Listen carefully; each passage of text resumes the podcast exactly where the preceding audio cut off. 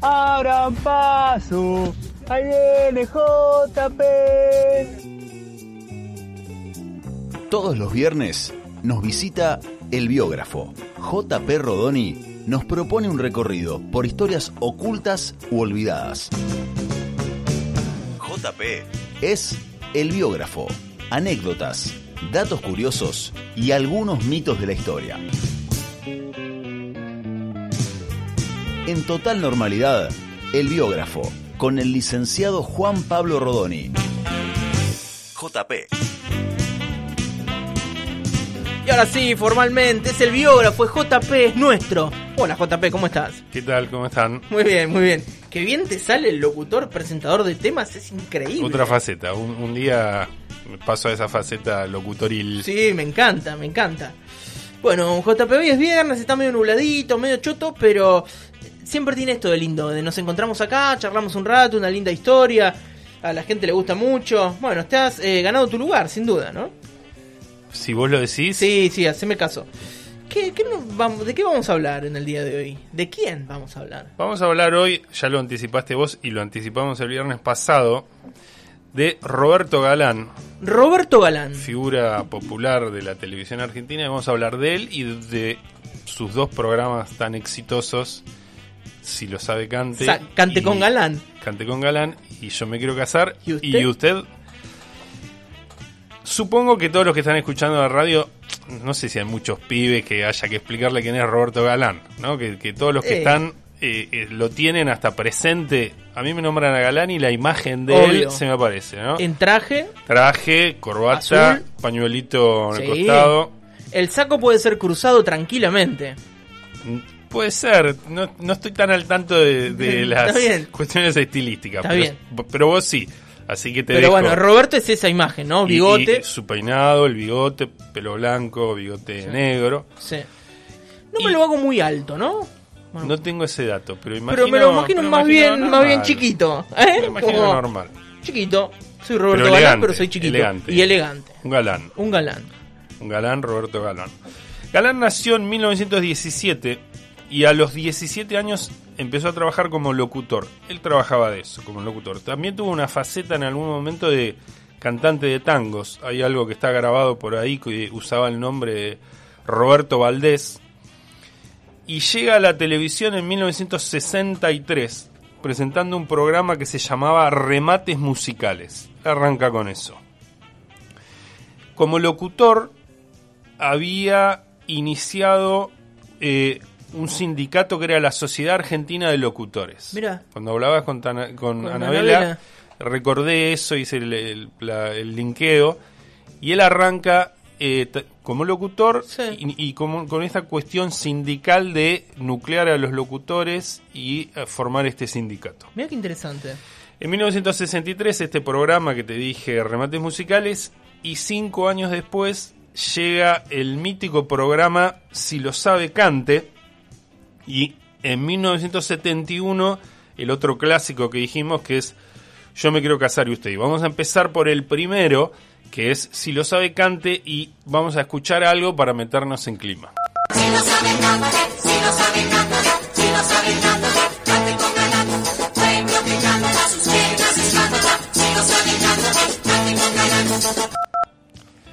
Ahí sonó. A priori parece admirable, pero fue un éxito. Y no es muy linda la cortina. Eh, tuvo esa primera edición, digo, pero después, eh, como, Siguió, por el siguió. 2000, seguía. Incluso esta, esta cortina, presentación, no sé bien cómo llamarlo, se fue repitiendo, Sí. pero esta tiene el sonido de los 60. que Cuando Claro. arranca, después la, la, la van ayornando. Sí. Pero me interesaba marcar. Si prestaron atención en, en lo que todos o muchos todavía recordamos, si lo sabe cante, si lo sabe cante, cante con galán, una cosa que dice esa canción que seleccioné dice, un pueblo que canta sus penas espanta. Y ahí es por donde más o menos quiero ir la cuestión del pueblo, marcado en, en el- en la cortina, y un pueblo que sea feliz, alegre y espantar sus penas. Sí. ¿Y de qué se trataba el programa? Es simple, no hay mucho para explicar. Era gente que iba a cantar. Pero por ahí lo más correcto es decir que no se trataba de del canto, sino de esa gente, ese pueblo que menciona la canción, pasando un buen rato, divirtiéndose y que la protagonista era la gente. ¿no? Claro, Yo sí. lo veo de esa forma. Sí, sí, totalmente. Y algunos detalles para, para considerar y por ahí comparar con lo que pasa hoy, porque no es el mismo formato, pero se mantiene esto de gente cantando en la televisión. ¿No? Hasta el día de hoy hay programas de Sí. gente cantando en televisión. Es más, los más mirados son Los más mirados, cantando. tenés razón, los más mirados son eso. Sí. Pero hablamos de una época que, por lo menos en Buenos Aires, había solamente cuatro canales de televisión, blanco y negro, no había otro medio más que la radio, pero Claro. visual era lo único eso, y to- todo blanco y negro todavía, y en ese mundo televisivo, Galán rompe el rating, te rompo el rating como Sí. una película de Olmedo y Porcel, eh, con, este, con este programa y este formato. Un formato simple, porque era que cualquiera que quería cantar se inscribía y cantaba, pero para aparecer en televisión, a diferencia de eso, pensaba yo, de lo que por ahí pasa hoy, que es la como una búsqueda de un estrellato o de Sí. pasar a ser profesional. Claro, de un talento, buscan un talento y acá no, Claro, era... acá viste era- que a veces iba un señor que dice, a ver, ¿y usted qué va a cantar? No, yo Claro. bueno, y cantaba cualquier desastre. Claro, e- era, era así. Explican que la gente iba a- a- al programa, a la tribuna y, y- y en la puerta, y la producción seleccionaba a la gente sin ningún motivo de, de gran fundamento. Era No, no, la imagen, si sí. parecía simpático, si no, era. si era medio bizarro, Sí. si por ahí tenía un toque que, que podía llamar la atención. Si vos lo pensás, no puede otra cosa que ser un éxito eso. Y en, ¿Cómo no vas a querer ver a esa gente Claro. exponerse de esa manera? Ahí vamos, ahí vamos a ir. Y que además eh, expuesta como estaban, porque dicen que no había maquillaje, no había peinado, no había vestuario. Vos llegabas como llegabas y así cantabas, y así cantabas. Y que tampoco había pruebas vocales, porque no era la, la cuestión ver si cantabas bien o mal. Quizás Totalmente. si cantabas mal era más redituable en el formato. Y que decían que el que pasaba en ese momento le decía a la orquesta que era en vivo qué era lo que iba a cantar, imagínate. No. Si pegaban los tonos, si no pegaban los tonos y arrancaban y se Era todo muy acomodaban. improvisado, sí. Bueno, yo te decía que un, pro- un protagonista era la gente que iba a cantar, pero otro protagonista es la tribuna. Esos marcan algunas cosas que fui leyendo. Que te dicen que hasta entonces los programas de televisión, las tribunas estaban medio de fondo, ¿no? Como para rellenar, para que haya un aplauso, para que no haya vacío en el, en el estudio Sí. pero que no eran protagonistas. Y que este programa es el que pasa a enfocar en primer plano a la gente que está. Mostrar también esa gente y digo también ese pueblo que canta y sus penas espanta. Y otra cuestión, la tribuna era la que decidía quién ganaba. Claro. ¿no? Entonces tenía un rol también de protagonista. Se los Sí. mostraba, participaban de otra forma y elegían. Em, otro protagonista, obviamente, Roberto Galán, con sus secretarias. Esa, esa era la trilogía. ¿Y qué te dicen eh, en las cosas que hay para leer? Que era por pasar el momento y divertirse, porque tampoco era una cuestión de premios. No. te ibas a convertir en un cantante profesional ni en una estrella, estabas ese ratito cantando, te verían en el barrio, se reirían, te aplaudían. Y no era que había premios muy importantes. Te podías ganar una cena y el o algo así y el premio más eh, ya me estoy riendo. Sí. El premio más importante era Sí. un canario. Claro. Una jaula con un canario. Sí. Que hoy por ahí estaría mal visto regalar un ser vivo. Pero también en algunas notas que estuve leyendo, dice que acá también hay un toque de, de galán, que es un regalo para hacer compañía. Que a vos te regalen un ser vivo cantando en tu casa, era para hacer compañía que después... Después lo podés linkear con lo que es yo me quiero casar y usted, ¿no? Pero esa, esas son ciertas características que se van viendo eh, en estos programas. Y ¿Qué más se puede decir de Si lo sabe Cante? Que era un programa simple, que no había un formato complejo, no. que entretenía, que lo que dije recién, que podía participar cualquiera. Y en definitiva es, o fue, un programa popular en dos aspectos, por lo masivo que era, por el alto rating que tenía y por el contenido y los protagonistas que había. El que cantaba, esa tribuna, Galán, y un debate, en- porque en- cuando murió Galán salieron un montón de notas que son cosas que estuve leyendo y cada tanto estos recuerdos surgen. Una pregunta en casi todas las notas es si Galán y el público, los televidentes también, las tribunas y todos los que miraban, se reían del que participaba o era un programa inclusivo que mostraba a todo el que se quería mostrar, que no había filtro políticamente correcto de decir, no, este No, eh, queda mal, qué sé yo. Bueno, acá y, y la pregunta o el debate estaba abierto, ¿no? ¿A qué era? ¿Si era inclusivo o había cierta, cierta risa viendo poner el, el- el tele para reírse del que estaba cantando? Sí, había menos, menos prohibiciones también, ¿no? Claro. Pero, ay, me parece que hay que entenderlo. Claro, hay que entenderlo en contexto también, ¿no? Porque por ahí, qué sé yo, hoy está todo.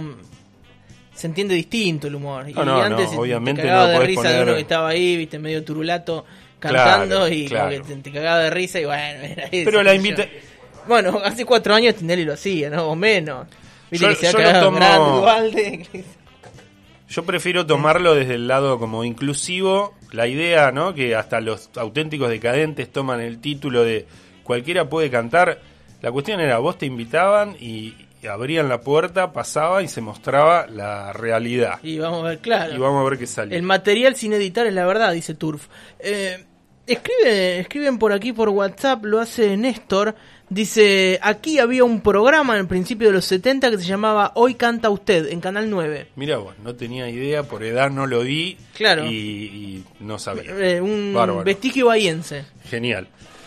Bueno, yo te decía que era un programa popular en dos sentidos, por, por el éxito en rating, por los participantes que había, el contenido que tenía, que también era democrático, si lo querés ver, por esa tribuna que elegía y no estaba dirigido ¿no? por una compañía grabadora que No quería estaba imponerse a Polino eligiendo. Y también era exitoso. Tan exitoso era el programa y tanto rating tenía que en, que en la década del 70 dicen que Galán y, y sus secretarias los fines de semana armaban shows en, en clubes o en discotecas, lo que sea, y hacían un show musical para que también participe el público. Y eso era parte de una diversión de la época que generó el programa. Y otra cosa que, que hubo, que se puede conseguir por algún lado, son los vinilos que editaban, que yo me quiero casar, que eran, no con ese nombre, pero karaoke.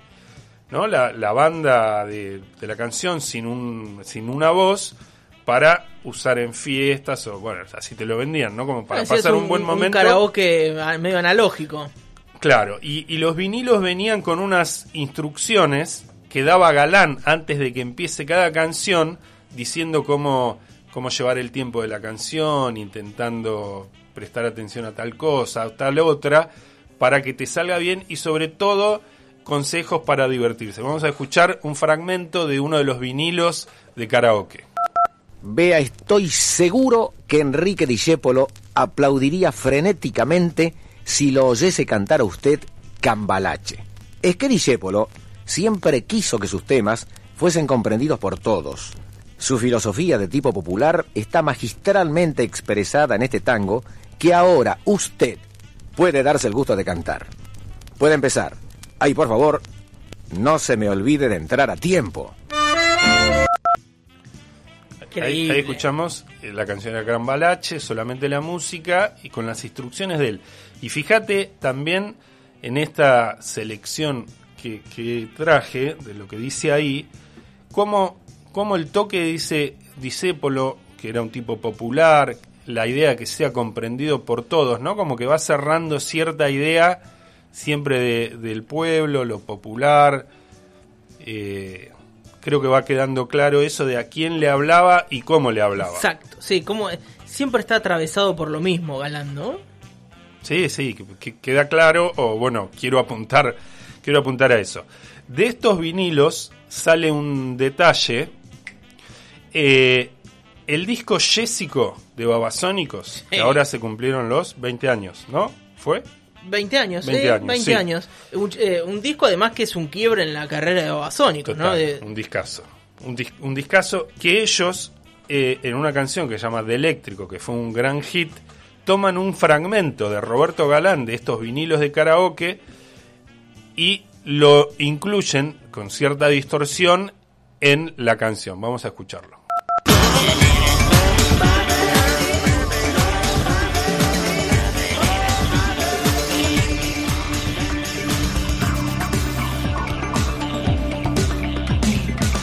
Deje que el disco lo domine. Es usted el que debe dominar al disco. Disco, disco. Sampleando a Galán. A Galán, que por si no se entiende, dice, no deje que el disco lo domine, es usted el que debe dominar al disco. En ese Casi mundo... un mensaje divino. En ese mundo babasónico de Rolo Puente, Galán Sí, y claro. todo eso. Claro, Va justo. sí. Un dato que dijimos del cumpleaños de Charlie García.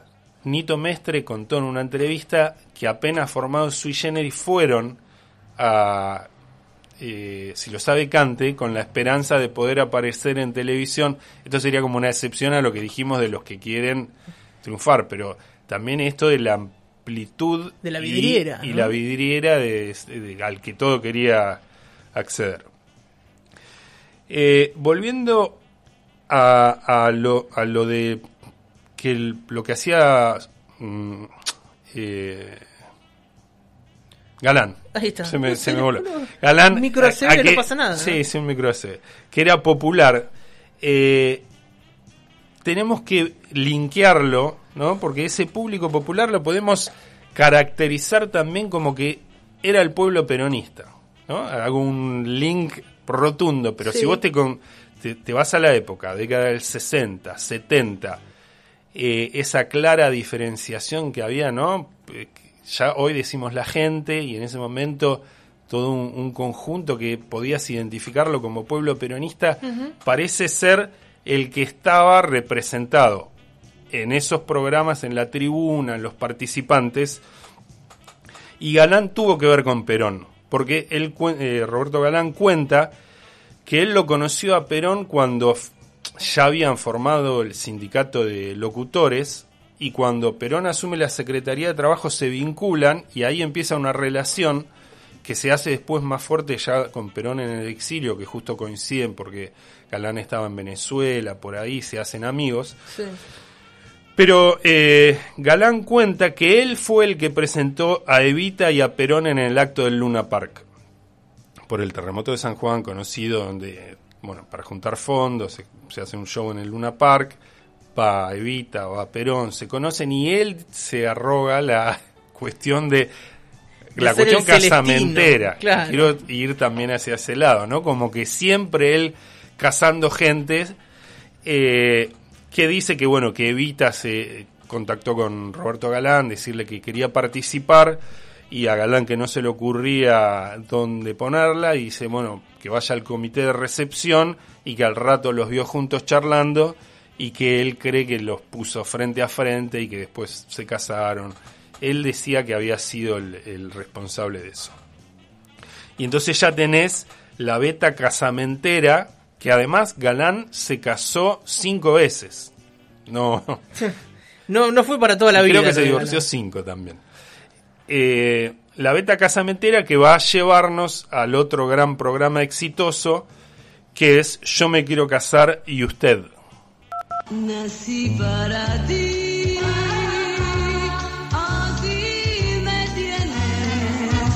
que te hace feliz.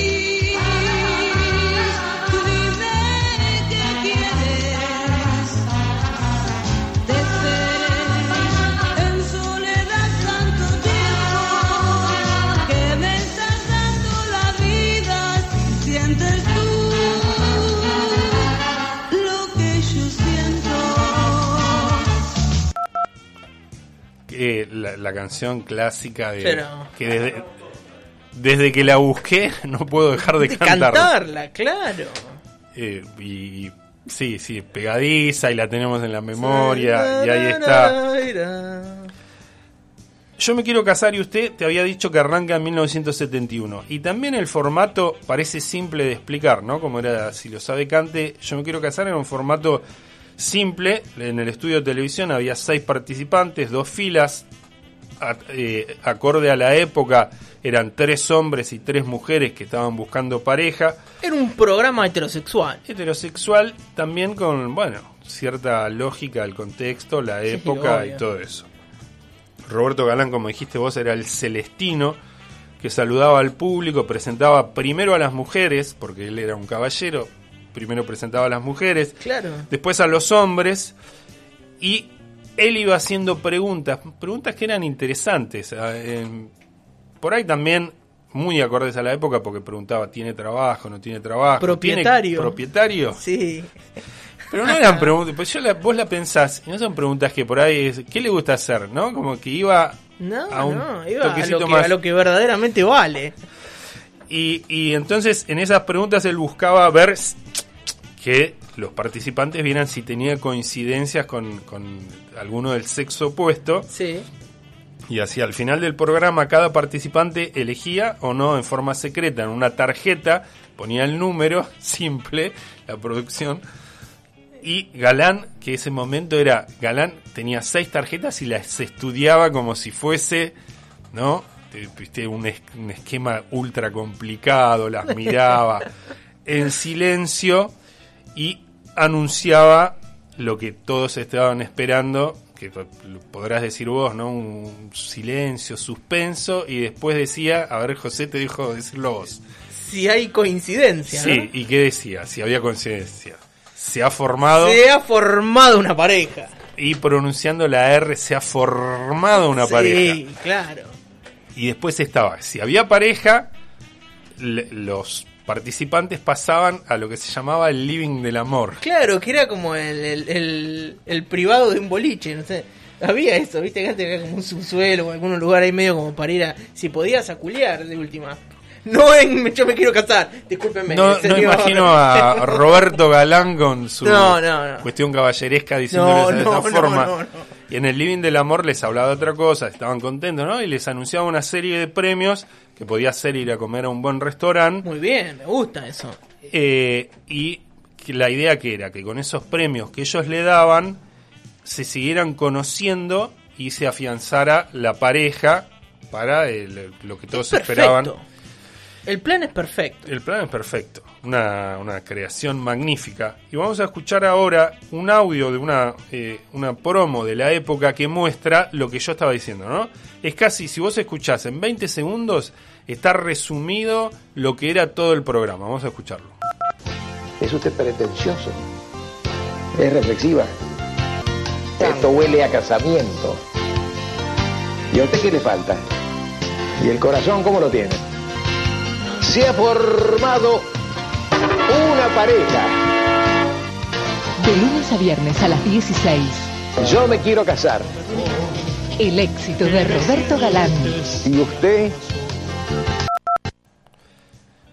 Estaba todo ahí. Estaba todo. Estaba todo y le, y cómo muestra no otra época, porque tuve que ir recortándola para unir las preguntas, porque era tan larga, con unos ritmos de otra época, que íbamos a estar un minuto escuchando la promo, ¿no? Para que estuviese ahí lo que hacía Roberto Galán ¿Cómo preguntando... está el corazón? ¿Cómo está el corazón? Magnífico, unas preguntas magníficas. Em, de Yo me quiero casar y usted, ¿qué se puede decir? Que efectivamente el objetivo que si era entretener, eso lo logró también un rating, estos programas duraron 20 años, eh, siempre con rating, Sí. eh, todos queriendo mirar para reírse o no, para ver si tal viejo, tal vieja conseguían pareja, y efectivamente muchos formaron pareja. Eh, la primera pareja que formó Roberto Galán en Yo me quiero casar y usted fue un suceso que se televisó la, la boda y el canal donde se transmitía le regaló los muebles, viaje de novio, Perfecto. eh, los muebles, ¿no? Sí, todo todo tan tradicional, ¿no? de algarrobo. El, el casamiento, regalar los muebles y estaba la promesa que hizo Galán de que al primer hijo que tuvieran Sí. porque todo debía ser así, con Obvio, casa, con un hijo, y el casa- hijo estudiar, Sí, se le iba a pagar los estudios al hijo. Que no sé, eso no, no pude chequear. Fíjate la proyección, ¿no? Porque tenía que pasar 20 años para que eso pase. Claro, hay que ver si lo pagaron o no lo pagaron. Y otra, otra pareja fa- famosa fue la de Teresita y Héctor, que eran dos participantes enanos. ¿No? Dos personas con enanismo, así corresponde decirlo, que también se casaron, que fue toda una, una fiesta televisada, Sí.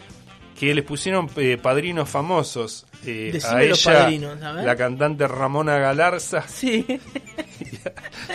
y a él Roberto Rimoldi Fraga, folclorista de renombre.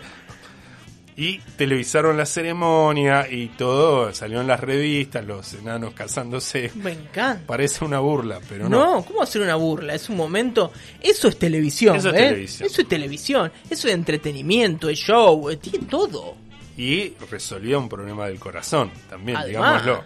tampoco, viste. Mira, acá eh, escribe escribe Mili, dice.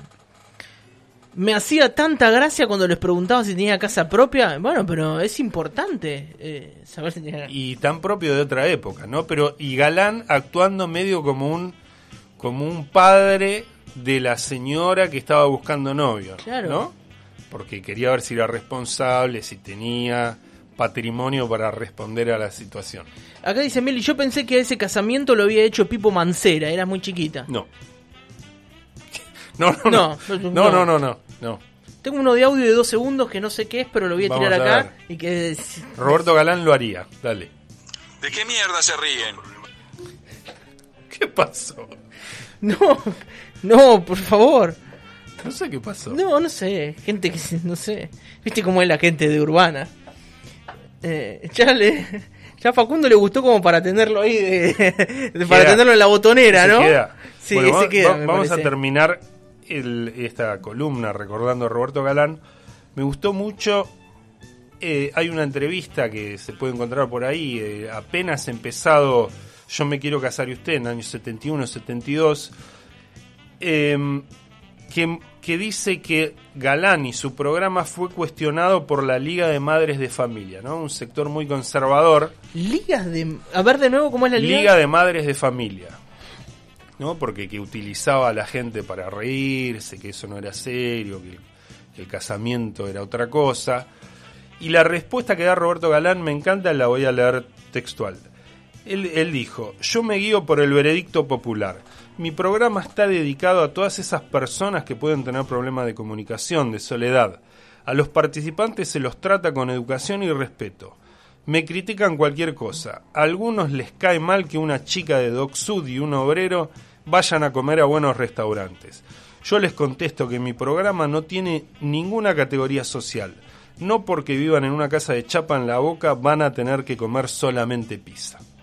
Este- esta cita me parece que cierra toda la idea que se, que se ve desde un principio de esa relación que logró Roberto Galán Claro. con el pueblo, lo popular, de entretenerlo, pero también de, como dice el, audio de si lo, si lo sabe Cante, Mm. de ayudar al pueblo a espantar sus penas. Eso me parece que, que el logro que tiene Roberto Galán es magnífico y por eso la columna de hoy para recordarlo.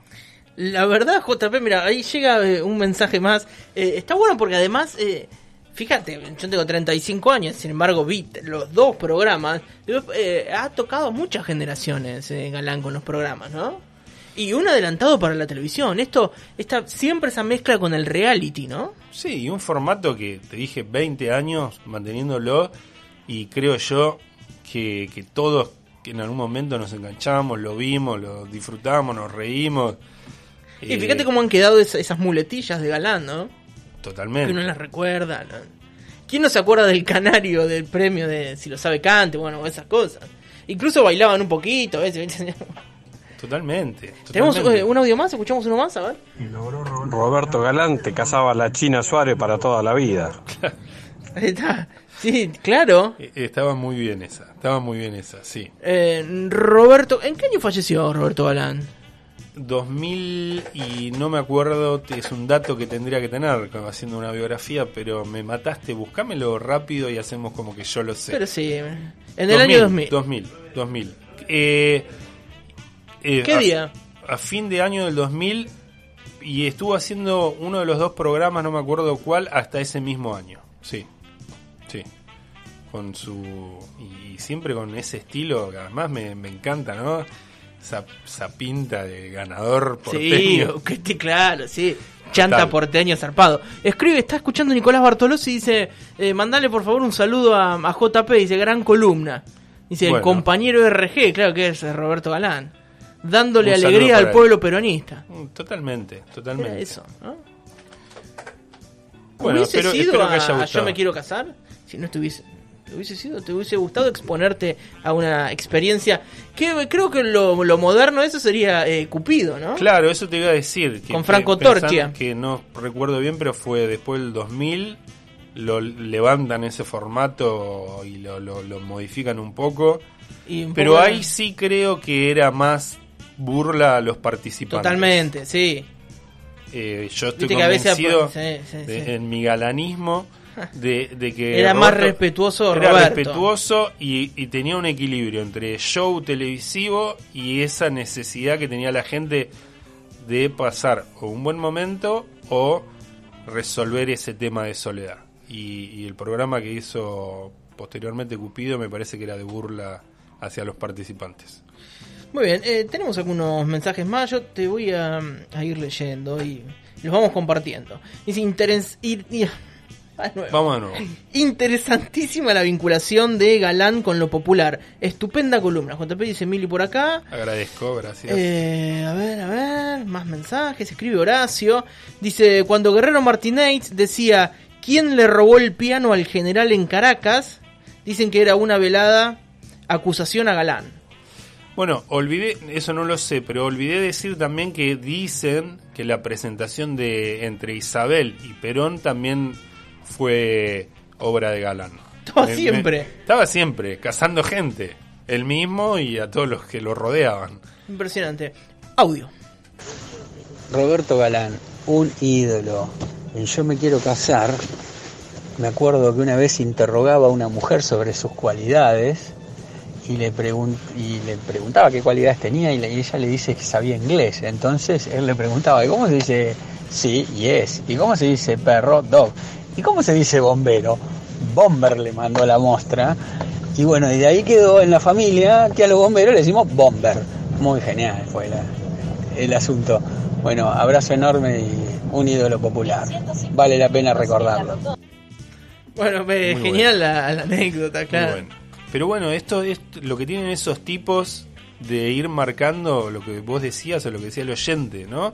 Frases, cosas que, que de repente las sacás y, y lo tenés guardado ahí adentro. Roberto Galán, un ícono popular. Un icono popular, una figura pop, diría Marcelo Díaz, o algo, ¿no? Sí, sí, ¿no? Tranquilamente. una figura pop, sí. Qué linda columna, JP. Bueno, le decimos eh, a los oyentes que la van a poder encontrar en nuestra cuenta de Spotify, también en nuestra página web.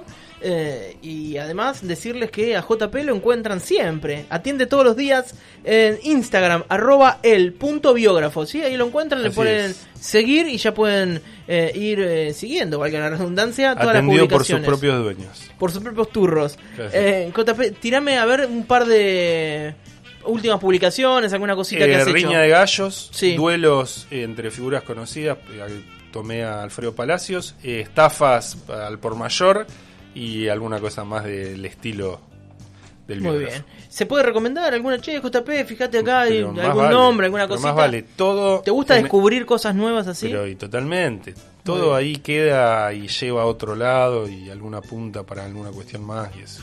Arroba el punto biógrafo, así te encuentran en Instagram. Es JP haciendo el biógrafo.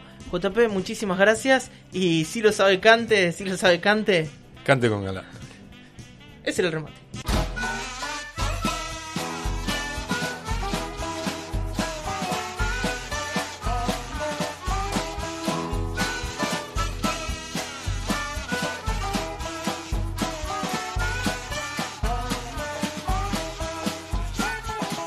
José Linares y Virginia Pascual. Hasta las 18 horas, total normalidad. Por Radio Urbana.